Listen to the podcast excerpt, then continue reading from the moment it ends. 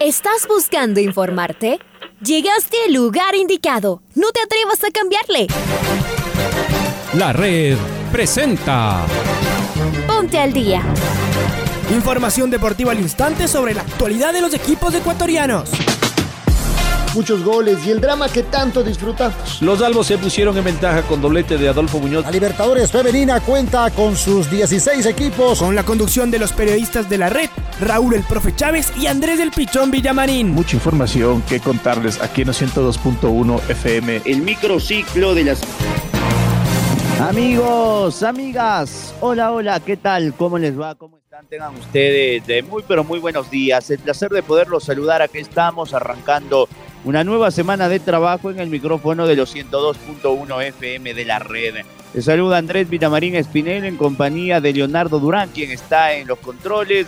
Les eh, saludamos y les deseamos eh, el mayor de los éxitos en cada una de las actividades que tenga que cumplir a lo largo del día de hoy y de todos estos días de trabajo. Vamos a no perder tiempo e ir con los titulares.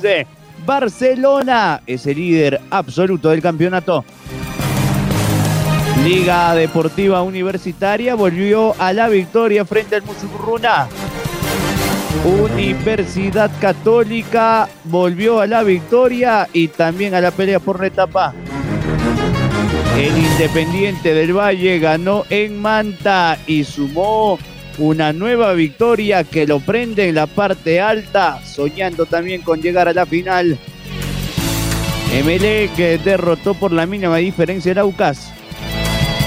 Cuenca y 9 de octubre igualaron en un partido con pocas luces. Y esta noche se cierra la décima fecha de la Liga Pro.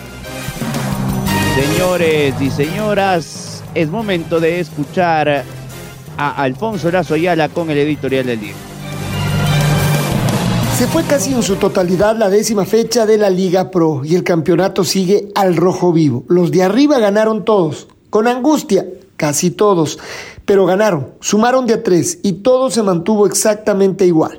El equipo de Barcelona sufrió para ganarle al cuadro del Macará, incluso el VAR intervino para anular un gol que seguramente todavía será discutido al conjunto ambateño, pero ganó 1 a 0 y después de tres fechas es mucho decir. Sumó 22 puntos y mantiene los tres eh, de diferencia con Liga Deportiva Universitaria que tiene 19.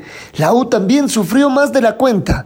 Hizo un regular primer tiempo. Sin embargo, generó muchas situaciones de gol. No pudo convertir, al menos tres clarísimas. Pero cuando este terminaba, un golazo de Michael Hoyos le puso a ganar. En el segundo tiempo controló el partido y marcaría una segunda anotación con otro golazo de Michael Hoyos. Parecía que incluso Liga iba a poder aumentar el marcador que estaba para más. Y sin embargo, un par de cambios en el equipo del Mucho Runa y todo cambió. Y entonces le empató el partido a Liga, se puso 2 a 2. Y por supuesto, el estadio que había aguantado la lluvia se empezó a poner nervioso. El conjunto del Muchurruna seguía tirando pelotas al área. Sin embargo, en un ataque rapidísimo donde la tocaron varias, sobre todo Ortiz, que corrió por el medio, que la tocó justito para el Choclo Quintero que entraba embalado desde la derecha y el centro de este para que Nilson Angulo ponga el 3 a 2. El festejo, la gente de pie aplaudiendo y Liga que momentáneamente le había igualado a Barcelona. Después, un poquito más tarde, como ya queda dicho, Barcelona recuperó la diferencia cuando ganó su partido en condición de visitante. El Emelec también sufrió. Sufrió frente al Aucas. Hizo que hizo un gol más bien tempranero, pero también tempranamente se quedó con un hombre menos. Fue expulsado Leguizamón. También con chequeo en el bar. Y esto hizo que el Aucas poco a poco, aunque no con la decisión que seguramente debió haber tenido con un hombre más, y sin embargo se le fue encima al cuadro del Emelec. Eh, después lo encerró, pero el Emelec tuvo las más claras jugando de contragolpe. Al final le terminó ganando bien el Emelec y sumó 18 puntos, es tercero. La Universidad Católica de todos los equipos que están peleando arriba tal vez fue el que sufrió menos, o casi nada. Ganaba 2 a 0, merecía cuando ganaba 2 a 0 estar 3 o 4 delante de su rival el técnico universitario y de repente el equipo ambateño le descontó. Pero el susto duró un par de minutos porque en la siguiente jugada Llegó la tercera de la Católica, un poco después la cuarta, y despilfarró una cantidad de situaciones. Debió haber sido una goleada catastrófica. Sumó de a tres otra vez, esta católica que es de claroscuros ya tiene 17 puntos, igual que el IDB, que sufrió en la parte final, le echaron a dos jugadores y con nueve aguantó en Manta frente al Delfín. Esta es una semana de copas, Sudamericana y Libertadores. No hay descanso y como lo hemos venido diciendo, veremos cuáles son los equipos que logran mover más a sus planteles para sacar buenos resultados. En algunos casos empiezan a ser partidos definitivos, por supuesto, todos aquí en la red.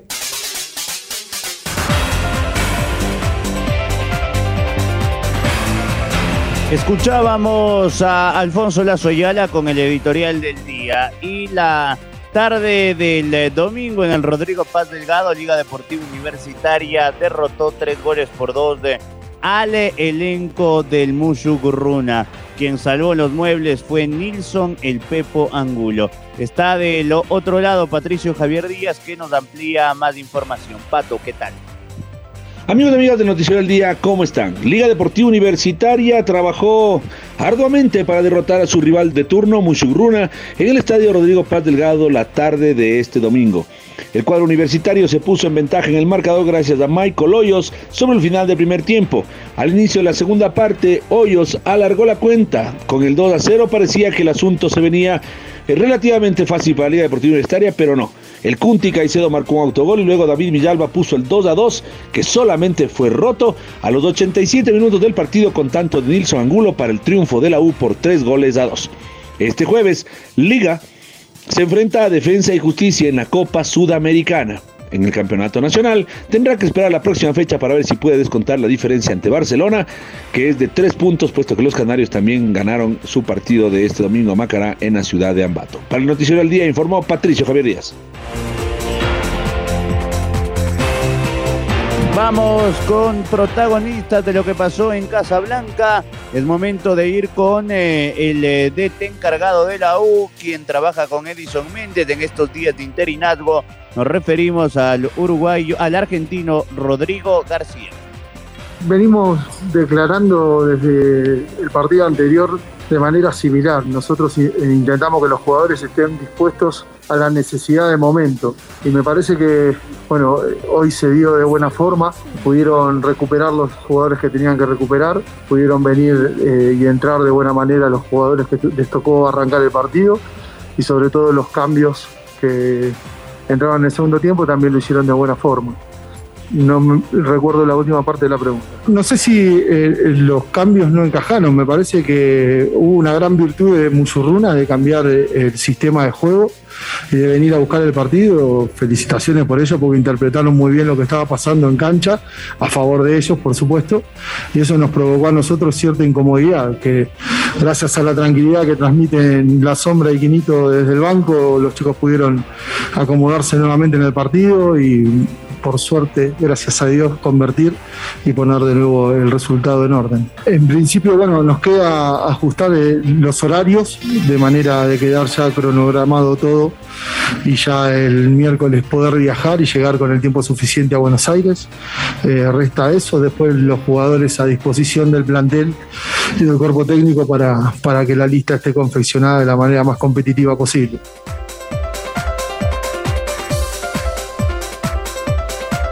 Ahí las palabras de Rodrigo García y al frente en el Mushugurruna, quien está a cargo del equipo es el DT ecuatoriano Giovanni Cumbicus, que decía esto. Partido donde en un primer tiempo tratamos de priorizar mucho la organización, el intentar cortarles espacios a Liga, sabíamos que iban a salir, a volcar su gente sobre nuestro campo, intentar que no jueguen por dentro, que medianamente lo pudimos establecer, ¿no? Terminamos perdiendo al finalizar el primer tiempo 1-0. En el segundo tiempo, bueno, tempranamente también recibimos el 2-0 y bueno, ahí tomamos la decisión de tratar de, de darle un poco más de ofensiva al equipo con los ingresos de Ferrado, de Llama, de Joao Paredes, que son jugadores que, que bueno, han venido de un proceso de recuperación de una lesión. Carlos Ferrado viene de más de un mes de, de para, el partido anterior jugó unos minutos por la necesidad que tenemos. Ahora tomamos la decisión de que no arranque, pero sí esperando que podía estar unos minutos. El caso de Llama algo parecido, que tuvo una contractura hace un tiempo atrás y bueno, el partido anterior no hubo la posibilidad de que juegue, hoy sí le dimos esa posibilidad. Y bueno, cuando ingresaron ellos, el medio campo cuando tuvo un poco más dinámica, un poco de control, un poco más de claridad, nos fuimos insinuando un poco más sobre el, el área del, del Liga, el área del equipo rival y producto de aquello yo creo que bien merecido vinieron los dos goles que pudimos empatar. De ahí sí, vuelvo a decir, la desazón por cómo terminó, porque yo creo que se lo pudo haber evitado. Pero bueno, en definitiva, destacar ese, eh, ese empuje que tuvo el equipo, esa decisión de, de, de luchar y batallar ante un equipo complicado, que no es fácil, y poderle competir, ¿no? que eso fue importante.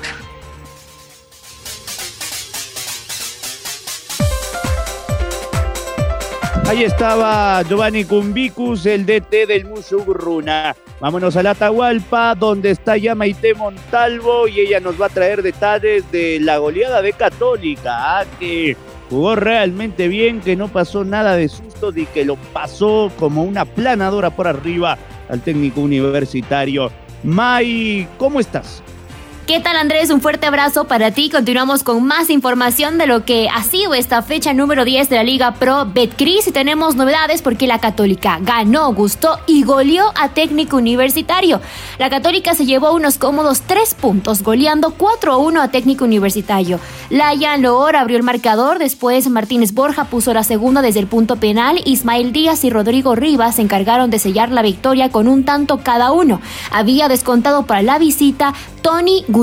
Aquí les voy a contar un poco más de detalles. Este partido empezó trabado en mitad de cancha, las acciones no eran claras, pero poco a poco la Católica empezó a tomar protagonismo. Tanto así que la primera conquista cayó a los 30 minutos del partido. Un balón muerto al borde del área chica fue encontrado por Layan Loor, que no dudó en enviarlo al fondo de las redes. Ya faltando poco para el cierre, Alex Rangel del técnico universitario vio la cartulina roja y dejó a su equipo con 10 hombres antes del descanso. Ya en la segunda mitad eh, existió esta falta penal que Martínez Borja canjeó por gol. Después el técnico universitario quiso reaccionar, pero rápidamente los locales se impusieron con su juego y no fue hasta la recta final del encuentro cuando el marcador empezó a moverse. En el minuto 80, un ataque del técnico universitario terminó con Giancarlos Blanco habilitando a Tony Gutiérrez para anotar el 2 a 1. Sin embargo, dos minutos más tarde, cuando parecía que las cosas se iban a complicar, apareció Ismael Díaz que en un mano a mano con Chávez lo burló y le dio tranquilidad a los de Rondelli con la tercera y terminó de hundir las esperanzas de los ambateños. Marcador final 4 a 1. Con este resultado, la Católica mete presión en la tabla de posiciones y obviamente eh, con el líder que es Barcelona, por su parte técnico universitario se estancó en los puestos del descenso con nueve unidades. El día miércoles 27 de abril, la Católica tendrá ya actuación en lo que es la Copa Sudamericana. Tiene que recibir en el Estadio Olímpico Atahualpa a Banfield. Regreso con ustedes, compañeros, con más información. Lindo partido ese que se viene el miércoles por Sudamericana, como lo dice Maite, entre Católica y Banfield. Vamos con Omar Andrade, asistente técnico del eh, suspendido Rondelli y sus reflexiones.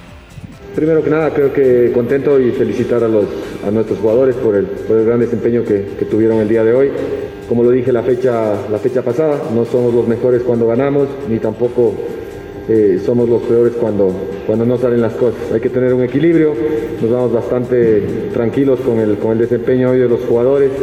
Creo que el equipo, eh, como usted lo menciona, hubo una, una rotación en algunas posiciones y, creo que nos, nos, sentó bastante bien. El desempeño del, del equipo fue eh, en general bueno durante todo el, todo el partido. Sí, contento por, eh, primero por, por Layan, es un jugador con, con mucha técnica, eh, muy desequilibrante, es un chico que, que, tiene que aprender mucho todavía, sí, pero, pero lo que ha mostrado en, en este año ha sido, ha sido importante. Igual la Secretaría del Club lo viene siguiendo hace dos años que fue prestado al, al América y ha tenido bastante regularidad, así que no es sorpresa, no nos, no nos sorprende a nosotros todo el buen desempeño que viene teniendo. Después contento por lo de, lo de Cristian Martínez, que, que, viene haciendo gol a, fecha seguida.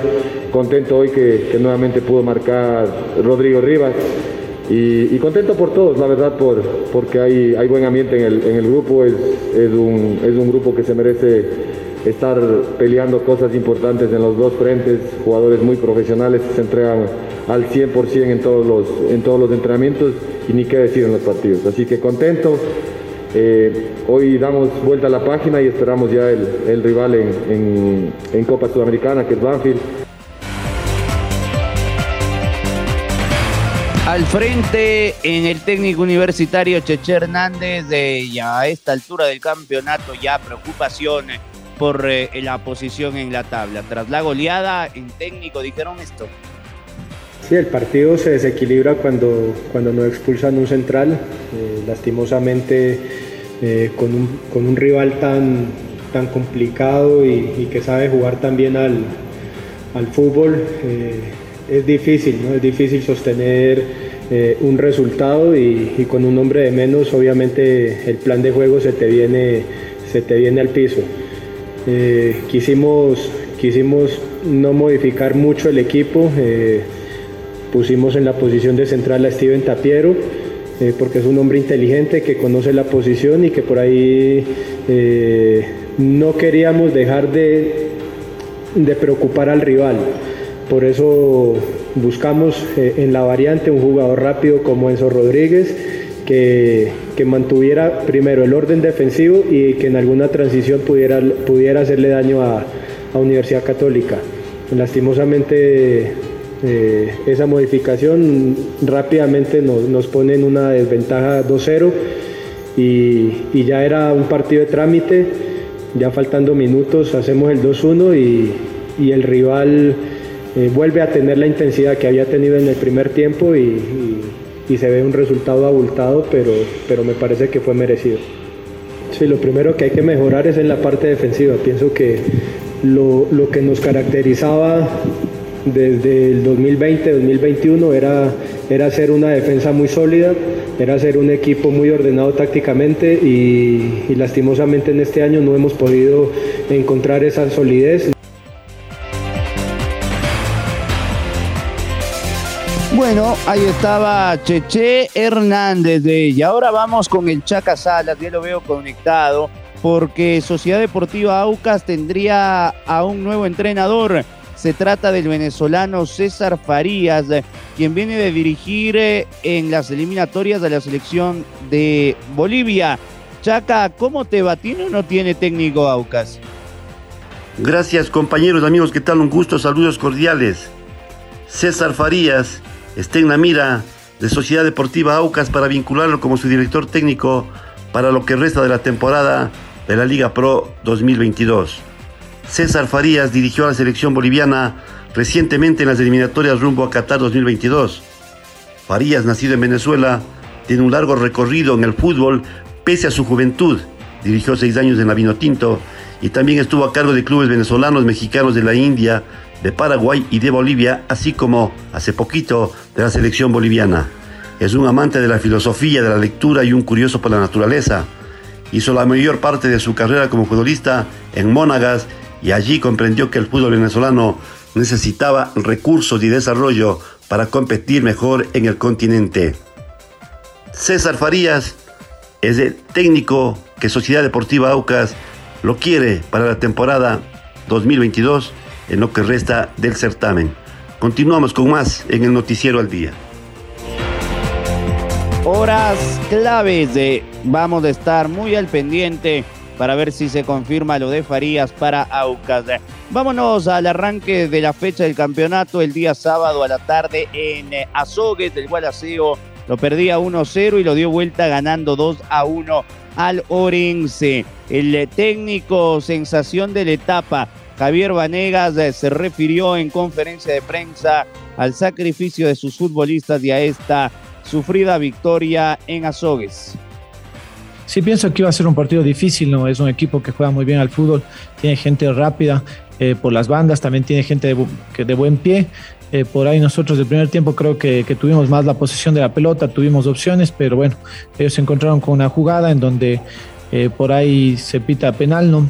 Eh, logran eh, la ventaja y, y bueno, por ahí comienzan a, mover un poquito la pelota. termina así la primera etapa. Nosotros sabíamos que en la segunda teníamos que salir rápido a buscar empatar porque si no, si nos iba a complicar. Gracias al trabajo de los jugadores se pudo lograr el empate, luego ponernos en ventaja y, como siempre no teníamos un poco la posición de la pelota y después Orense nos termina metiendo ¿no? a base de, de pelotazos, gente que, que, va muy bien arriba, eh, también por ahí con, juego por las bandas, pero bueno, yo resalto el sacrificio y la entrega de los jugadores dentro, dentro del campo de juego y después de ir cayendo, bueno, levantarse y, y llevarnos los tres puntos, que era lo más importante. En el entretiempo lo que les dije es que todo lo que hicimos en el Monumental no, no sirve o no vale la pena si no se logra sacar o sumar acá de local. Eh, pienso y les dije que estábamos, eh, veíamos que Orense por ahí estaba cansado en el primer tiempo, nos estaba dando espacios y no estábamos aprovechando, estábamos como dormidos también. Y yo sé que, que también era el cansancio del día miércoles, pero les dije que, que acá eh, nosotros tenemos que hacernos fuerte, que teníamos que salir agresivos en el buen sentido, ir a buscar el empate de entrada, porque después el equipo iba a manejar el Orense, si por ahí no encontrábamos la conquista, nos iba a manejar el partido, y de ahí a la contra con la gente rápida que tienen, no nos podría haber hecho daño, ¿no? Entonces, esa fue la propuesta, ¿no? Salir a buscar el partido, salir a buscar el gol del empate, y bueno, se dio no solo el gol del empate, sino un gol que después marcó la ventaja.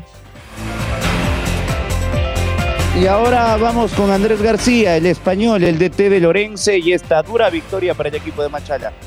Bueno, la idea en el entretiempo era tratar de, de, de no defender cerca de área, porque si defiendes si defiendes cerca de área contra, contra Gualaceo, sabes que, Pero, y nosotros. que, tiene, que tiene lanzadores de media distancia que segundas acciones tienen buen golpeo, te van a complicar. Tiene jugadores como Ayes que te va a complicar si defiendes de, eh, cerca de área. Y dimos un paso atrás, no, no era la intención dar un paso atrás, dimos un paso atrás. Empezamos a jugar eh, 15 metros por detrás de lo que estábamos jugando en los 20 últimos primeros minutos de la. Perdón, en los 20 últimos minutos de la primera parte que, que ahí Gualaceo no nos generó nada. Dos errores individuales nos costaron los dos goles. El primero es un buen gol de falta, pero viene precedido de un error ahí por no ganar la segunda acción, una falta que no teníamos que haber hecho. Y el segundo error, el segundo gol es un error de concentración total, un gol que nos hacen al segundo palo, que no nos podemos permitir. A partir de ahí a la siguiente acción tenemos un penalti que volvemos a fallar y bueno, hemos acabado en su área con más corazón que, que con idea y enfadado, enfadado porque teníamos la ocasión de dar un paso hacia adelante y, y no lo hemos dado y jodido por el resultado, obviamente. En la primera parte, pese a haber rachas de partido en las que no teníamos balón, creo que estábamos defendiendo bastante cómodos. Creo que ellos cuando no encontraban el espacio para meter pase dentro precipitaban, metían diagonales, metían balón a espalda, lo estábamos controlando bien. La idea era seguir en la segunda parte jugando hacia adelante con balón, eh, que considerábamos que nos iban a dejar espacio para, para, contraatacar porque ellos tenían que exponer un poco más, seguir defendiendo a la misma altura que estábamos defendiendo y hemos defendido 15 metros por detrás y como les digo, en esas situaciones ellos se sienten cómodos y nos han hecho dos goles que, que, que no podemos recibir y, y, lo mismo, el último tercio ya con cambio más, digamos, poblando más el área rival, pero ellos es un equipo que se siente cómodo defendiendo centros laterales también por el perfil de futbolistas que tiene y, y les hemos generado, les hemos generado poco y, y lo dicho, que, que, jodidos, que no hay, no hay excusa. Ahora ya estás al día junto a nosotros. La red presentó. Ponte al día. Informativo completo sobre la actualidad del fútbol que más nos gusta, en donde estés y a la hora que tú quieras. Quédate conectado con nosotros en las redes de la red. Síguenos como arroba la red Ecuador y no te pierdas los detalles del deporte minuto a minuto. Escúchanos en vivo en TuneIn y en los 102.1 FM en Quito. ¡Te esperamos!